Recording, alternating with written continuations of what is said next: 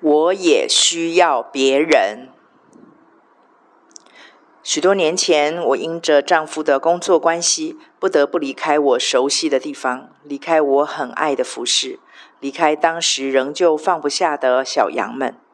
那个时候，上帝花了三年的功夫，借着暨南大学这个园子，把我给关锁起来。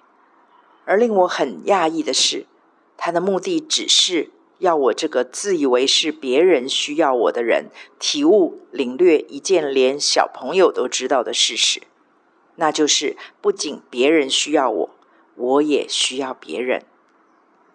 因为我从小看似人缘好，其实内心深处住了一只超级的孤鸟，因着不习惯跟别人太靠近。原则上，我跟谁都很不错。大家也都喜欢接近温和、没什么脾气，又是很佳的倾吐对象的我，但只有我知道我的内心深处有多么孤单。尤其人越多的场合，我的孤单感就会越强烈。